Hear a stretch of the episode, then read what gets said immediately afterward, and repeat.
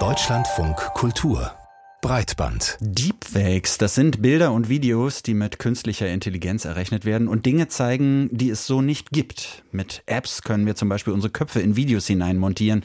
Das geht dann ganz einfach mit Hilfe eines einfachen Fotos. Ja, und mit einem einigermaßen lustigen Filmchen dürfen wir dann vielleicht für kurze Zeit mal optisch in die Haut unserer Stars schlüpfen oder auch mal einen Bühnenauftritt hinlegen. Allerdings lässt sich diese Technik eben auch missbrauchen, wenn zum Beispiel die Gesichter in Pornos ausgetauscht werden. Da wird dann ein eine Frau im Handumdrehen zur Erotikdarstellerin. Und das ist nicht nur extrem unangenehm und übergriffig, sondern kann auch furchtbare Konsequenzen für die Betroffenen haben. Die bekannte YouTuberin Jasmin Siebel alias Gnu will das jetzt nicht mehr hinnehmen und schlägt mit Kollegen im Netz Alarm. Matthias Finger über ihre Initiative. Was ist das für ein Spiel? Als erste deutsche Frau hat Jasmin Siebel alias Gnu mit einem Gaming-Kanal auf YouTube die Marke von einer Million Abonnenten geknackt. Dort spielt und kommentiert sie Computergames. Ja, so komme ich ans Ziel. Erotikkram stellt sie nicht ins Netz. Trotzdem tauchen immer wieder pornografische Inhalte unter ihrem Namen und mit ihrem Gesicht auf. In einigen Reddit-Foren wird beispielsweise über mich gesprochen, was man gerne sexuell alles mit mir anstellen würde. So verkauft ein anonymer Nutzer auf einer Webseite für Deepfake-Pornos Videos mit Gnu als nackter Hauptdarstellerin. 2017 tauchten erste manipulierte Clips mit Taylor Swift, Scarlett Johansson und Katy Perry auf. Aktuelle Zahlen gibt es nicht. 2019 ging man noch von 15.000 Deepfake-Videos aus. Die Verfahren waren halt eben auch noch nicht so einfach zu bedienen und qualitativ noch nicht ähm, ausreichend. Und die Verfahren verbessern sich aber rasend schnell. Also wir haben bei den Deepfakes jedes halbe Jahr im Augenblick eine wirklich signifikante Veränderung, die ganz neue Möglichkeiten mit sich bringt erklärt Martin Steinebach vom Fraunhofer Institut. Heute gibt es wohl Milliarden Deepfake-Videos. Opfer sind aber nicht mehr nur Promis wie Lena Meyer-Landrut, Luisa Neubauer und Annalena Baerbock, sondern ganz normale Frauen, sagt Anna Lehrmann von der Beratungsstelle Frauen helfen Frauen in Fürstenfeldbruck. Die Frauen haben ganz klar gesagt, das sind ähm, Partner oder Ex-Partner von mir und die ähm, tun das damit ich mich nicht von ihnen trenne oder damit sie was gegen mich in der Hand haben und ähm, ich mich im, entsprechend danach verhalte, wie sie das möchten. Die Erstellung von Deepfake-Pornos ist nicht verboten, allerdings kann das in Umlauf bringen juristisch verfolgt werden, als Verletzung des Rechts am eigenen Bild, normalerweise eine Bagatellstraftat, sowie als Verletzung des höchsteigenen Lebensbereiches. Fette Strafen drohen dafür aber nicht. Man spricht da von einer Geldentschädigung im Persönlichkeitsrecht, äh, weil ja kein Schaden in dem Sinne entsteht wie bei einem Verkehrsunfall zum Beispiel. Nur diese Beträge sind lächerlich. Eine echte Abschreckung wird nicht bewirkt sagt Anwalt Arno Lampmann. YouTuberin Gnu hat mit Hilfe einer Hektivistin Täter im Netz identifiziert, doch oft bleiben diese unbekannt und der Betreiber der größten Plattform für Deepfake-Pornos soll angeblich in St. Kitts und Nevis in der Karibik residieren. Dann hilft nur noch letztendlich äh, zu versuchen, die Google-Suchmaschinenergebnisse wegzubekommen durch einen Löschantrag bei Google. Dann hat man wenigstens den Vorteil, dass man nicht mehr durch die Suche nach dem Namen ähm, direkt auf die Bilder gestoßen wird. Meint Josephine Ballon von der Initiative Hate Aid. In den Schmuddelecken des Internets werden Frauen zu Opfern digitaler Gewalt, ganz im Gegensatz zu den Bemühungen der Internetriesen, ein sauberes Netz zu schaffen. Selbst zwei Sekunden reichen also aus für die perfekte Vorlage. Oder öffentlich zelebrierst, dass du mich willst, um das Ganze dann in Reddit-Foren massiv zu sexualisieren. In ihrem Video hat GNU sexuell konnotierte Wörter verfremdet, als eine Art Selbstzensur. Große Plattformen gehen schnell, entschlossen und durch starke Filter gegen solche Inhalte vor. Dazu sollten auch Deepfake-Apps verdonnert werden, fordert die Initiative Hate Aid. Nacktbildfilter sind bei Plattformen wie Instagram, YouTube und Co. mittlerweile überall im Einsatz. Wie mit Deepfake-Porn umgehen, das ist eine Frage, die wir heute bei Breitband stellen. Die YouTuberin Jasmin Siebel alias Gnu hat dazu in einem Video einen Vorschlag gemacht und gezeigt, wie man sich wehren kann gegen die illegale Verwendung eigener Bilder für Videoclips mit sexuellen Inhalten. Wie sich dieses Sexualisieren aller möglichen Motive, vor allem von Frauen, auf deren Leben und Psyche auswirkt und was das möglicherweise auch zu tun hat mit einem generellen Verarmen des Sprechens über Sexualität, Darüber haben wir mit Johanna Degen gesprochen, Sozialpsychologin an der Uni Flensburg. Am Anfang haben wir sie erst einmal gebeten, eine Begriffsklärung vorzunehmen. Die aktuelle Diskussion, die wird ja unter dem Schlagwort Deepfake Porn geführt. Aber wenn man sich das Video von GNU jetzt mal anschaut, dann geht es da ja neben der Montage von Gesichtern in Darstellungen mit sexuellen Handlungen auch um eine Form von Übersexualisierung von Posen und Bewegungen, die extrem anzüglich interpretiert werden. Ist das denn hier überhaupt richtig, von Porno zu sprechen oder handelt es sich dabei schlicht um einfach um virtuelle Gewalt? Ja, also auch gerade mal Dieter Oeming, die warnt sehr davor, dass wir das Porno nennen, wenn es eigentlich ja eine gewaltvolle Handlung ist, auch weil wir damit die Diskussion um Porno schwieriger machen und weiter stigmatisieren, was dann wieder negative Effekte hat, auch auf die Personen, die derlei Gewalt erfahren. Wie würden Sie das denn dann nennen? Missbrauch? Und wie würden Sie die Auswirkungen beschreiben, die diese Form von Missbrauch auf Betroffene dann hat? Also, und kann das auch Auswirkungen haben auf die Wahrnehmung der eigenen Sexualität oder auch das eigene Intimverhalten? Ja, also da sind äh, sozusagen zwei Ebenen, die ich wichtig finde. Für Influencerinnen ist das natürlich sehr bedeutungsvoll, weil die von ihrem Image leben. Das Image ist extrem wichtig, wenn wir uns angucken, wie ja, so parasoziale Bindungen, sagen wir dazu, verlaufen und wie die effektiv sind und wie die funktionieren und aufrechterhalten werden. Und für die ist das eine Gefährdung ihrer Existenz, wenn sie einen Image-Schaden erhalten. Und auf der anderen Ebene sehen wir ja auch Deepfake Porn, wenn wir jetzt das Wort benutzen wollen, zum Beispiel in Schulen. Und da trifft das dann einzelne Personen und die sind diskreditiert. Also die haben dann ganz schweres Standing, manchmal auch aus kleineren Orten, wo die kommen, müssen Schulen wechseln und sind in schwierigen Positionen. Und das sind unterschiedliche Bedeutungsebenen, aber beide sehr, sehr ernst. Würden Sie denn aber trotzdem sagen, dass das ja Folgen hat für die eigene Sexualität? Also die Person, die sich dann so dargestellt sieht, hat äh, sicherlich eine Reaktion darauf. Die wäre ja aber nicht eine Vermischung von dem, was man wirklich getan hat und dem, was da gezeigt wird. Das, was sich am meisten auswirkt, ist ja, das Entsetzen, auch die Wut und die Hilflosigkeit, dass sowas so missbraucht wird und dass man vielleicht das Gefühl hat, dass man sehr wenig dagegen tun kann und dass man eben von außen so sehr sexualisiert wird, aber jetzt ja meistens wird es zumindest nicht als besonders anerkennend erlebt. Und insofern kann es dann wie so ein, ja, durch die Hintertür einen reversen Effekt haben, dass man sich auf jeden Fall stigmatisiert fühlt wegen einer sexuellen Handlung, die man nicht mal gemacht hat und man sich zumindest eingeschränkt fühlt. Also wir können ja auch mal überlegen, warum sind diese diese Darstellungen so gefährlich für die Person. Die sind so bedeutungsvoll, weil ein so großes Stigma herrscht. Wäre gesellschaftlich das Stigma geringer, wäre auch die Bedeutung geringer. Das heißt, umgekehrt könnte man sagen, wir könnten auch an dem Stigma arbeiten und dann würde sich das Problem eigentlich erübrigen? Also ich greife es nochmal auf. Madita Oeming hat äh, vor allen Dingen auch gesagt, das ist ein gegendertes Problem, das trifft vor allen Dingen Frauen und es herrscht dieses sehr große Stigma und es ist eben diskreditierend, bedrohlich für die Karriere. Wäre das nicht so, könnte ich ja im Grunde sagen, ja, Püt, sagen wir hier oben. Püt, dann ist da eben so ein Video unterwegs und manche denken vielleicht, das ist echt, aber es bedroht mich nicht so. Wie würden Sie denn sagen, wie das auf der Nutzerseite wahrgenommen wird?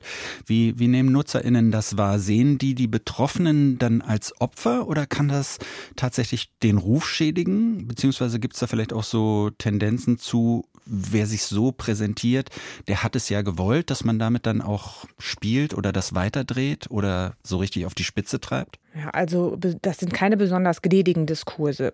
Es gibt verschiedene Nutzungsmodi oder sagen wir mal Beziehungsqualitäten zwischen Followern und Influencern. Und es gibt welche, die wenden sich dann sozusagen gegen die Influencerin, den Influencer und fallen darüber her. Also das kennen wir ja alle, der Shitstorm. Der, vor dem haben auch ja viele Angst. Äh, man versucht den durch korrekte Sprache zu umgehen und sich genau an die impliziten Regeln zu halten. Es gibt aber auch welche, die sehen dann eher eine Opferrolle darin und solidarisieren sich mit den Influencerinnen, denen das passiert. Allerdings ist das nicht die breite Masse.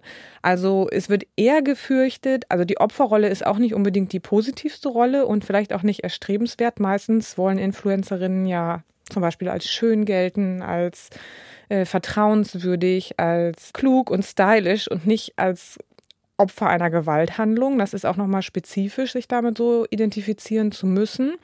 Und das, was am meisten gefürchtet ist, dass sich gegen die Influencerinnen gewendet wird. Also das tut auch einfach auf der persönlichen Ebene weh. Follower zu verlieren ist eine Bedrohung.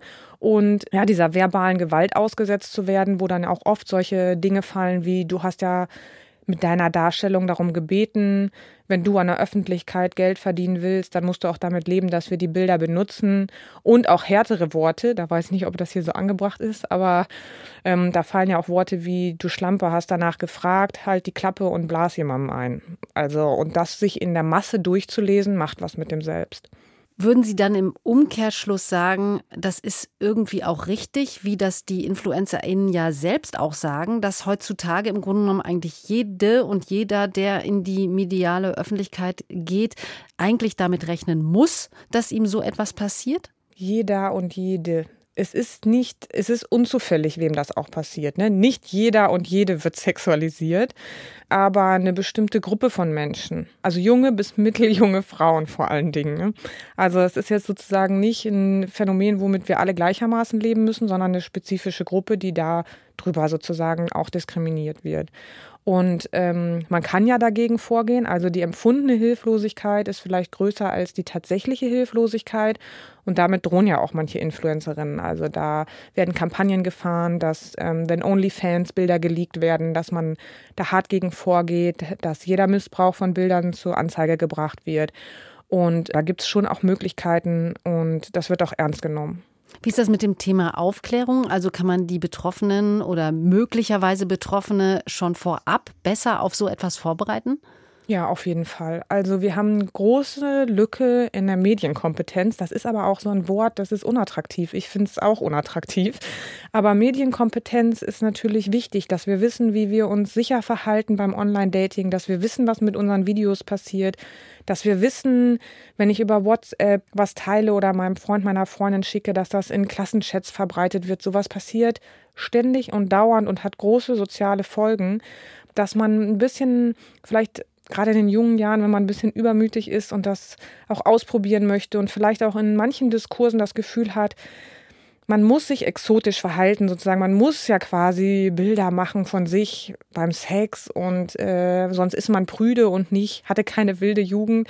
Dass man aber auch ähm, mitdenkt, was das eben als Gefahr bedeuten kann und damit bewusst umgeht und vielleicht auch manche in manche Falle nicht reintappt. Wenn wir noch mal kurz die andere Seite uns angucken, also die Täterseite, wie schafft man es denn, dass, dass sich so ein Konsens herausbildet? So etwas macht man einfach nicht. Ja, das ist natürlich spannend. Das ist eine spannende Frage. Ne? Was ist der gute Mensch? Was ist der böse Mensch? Das ist der gleiche Mensch. Ähm, und äh, aus der Psychologie wissen wir, dass viele Kontextfaktoren dazu beitragen. Also jeder kennt ja die Experimente mit der mit dem Stanford-Experiment zum Beispiel, wo normale Menschen kippen oder in bestimmten Situationen unter bestimmten Druck bestimmtes tun. Das, was wir in den Schulen leider ganz wenig beobachten, sind Diskurse über höhere Werte. Also wenn es um Sexualität geht, geht es dann oftmals darum, nicht krank zu werden oder nicht schwanger zu werden, um Funktionen und Organe und vielleicht auch noch um Technik, wenn man Glück hat. Aber es geht ganz wenig um in Verbindung treten mit dem eigenen Wertesystem ideale Szenarien, Verbindung zum eigenen Körper, Wohlfühldiskurse, wie wollen wir eigentlich miteinander sein, wie geht eigentlich experimentelles Vorantasten in Verbindung mit dem, was man selber als Lust empfinden kann. Also wir haben eine große Entfremdung zur Körperlichkeit und zum eigenen Lustempfinden und den eigenen Werten. Und dann handelt man in Gruppen, zum Beispiel sehen wir das, dass da eine große Suche danach ist, wie Männlichkeit gehen kann und ein einfacher Weg ist über Abwertung von anderen. Und da müssten wir die Meile gehen und mal daran arbeiten, wie positive Maskulinität zum Beispiel gehen kann, die nicht auf Abwertung beruht. Aber das ist natürlich auch ein bisschen komplex und das muss man erstmal verstehen. In diesem Video von Gnu, da fällt ja auf, dass äh, Worte, die einen sexuellen Bezug haben, gar nicht ausgesprochen werden. Da wird dann Porn gesagt statt Porn oder sexuell statt sexuell. Das klingt ja so nach einer Art Selbstzensur und das sieht man und hört man immer häufiger, dass so etwas stattfindet. Schreiben das die Netzwerke so vor? Ja, das ist wirklich eine sozusagen Double Bind, in dem wir zurzeit sind. Ne? Es wird einerseits sexualisiert, Nacktheit ist omnipräsent und wir sollen uns auch irgendwie liberalisiert ausleben, alles geht und man muss erst mal rausfinden, was man dann möchte. Und gleichzeitig gibt es diese subtile und die ist ja nicht unbedingt explizit, aber jeder weiß es. Zensur, die trifft ja auch mich. Also bei uns bei Social Media, ich muss auch mit Auberginen und Pfirsichen äh, operieren oder mit ähm, sexuell mit GG schreiben, obwohl bei mir ja gar kein Porninhalt zu finden ist oder nichts äh, Sexualisiertes. Es geht um Wissenschaftsdiskurs, aber den kann ich auch nicht ausdrücken. Das ist schon spannend. Und das hat auch für Prävention eine große Bedeutung, wenn wir nicht benennen können. Also wenn wir schon Aubergine für Penis benutzen müssen, dann kann ich ja auch gar nicht benennen, wo ich zum Beispiel angefasst wurde. Ich kann es dann gar nicht beschreiben. Und das ist natürlich schon eine interessante Sphäre, ein neues Tabu sozusagen und das, was sich da so medial durchsetzt. Wenn wir das dann aber mal zusammenfassen, also auf der einen Seite gibt es so eine neue Prüderie, die vielleicht auch aus so vorauseilendem Gehorsam gegenüber den großen sozialen Netzwerken so, so gepflegt wird und auf der anderen Seite diese übersexualisierte Welt, also diese pornohafte Welt. Was macht das denn mit uns und mit der Sexualität in der Gesellschaft, dass wir da so, so, so, ein, ja, so, so ein paralleles Nebeneinander von zwei Widersprüchen haben?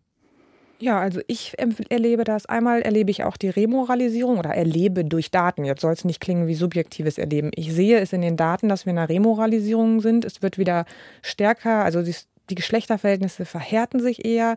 Es wird wieder stärker abgewertet, wenn Frauen zum Beispiel viele Sexualpartner haben. Und äh, gleichzeitig kann es aber kaum besprochen werden.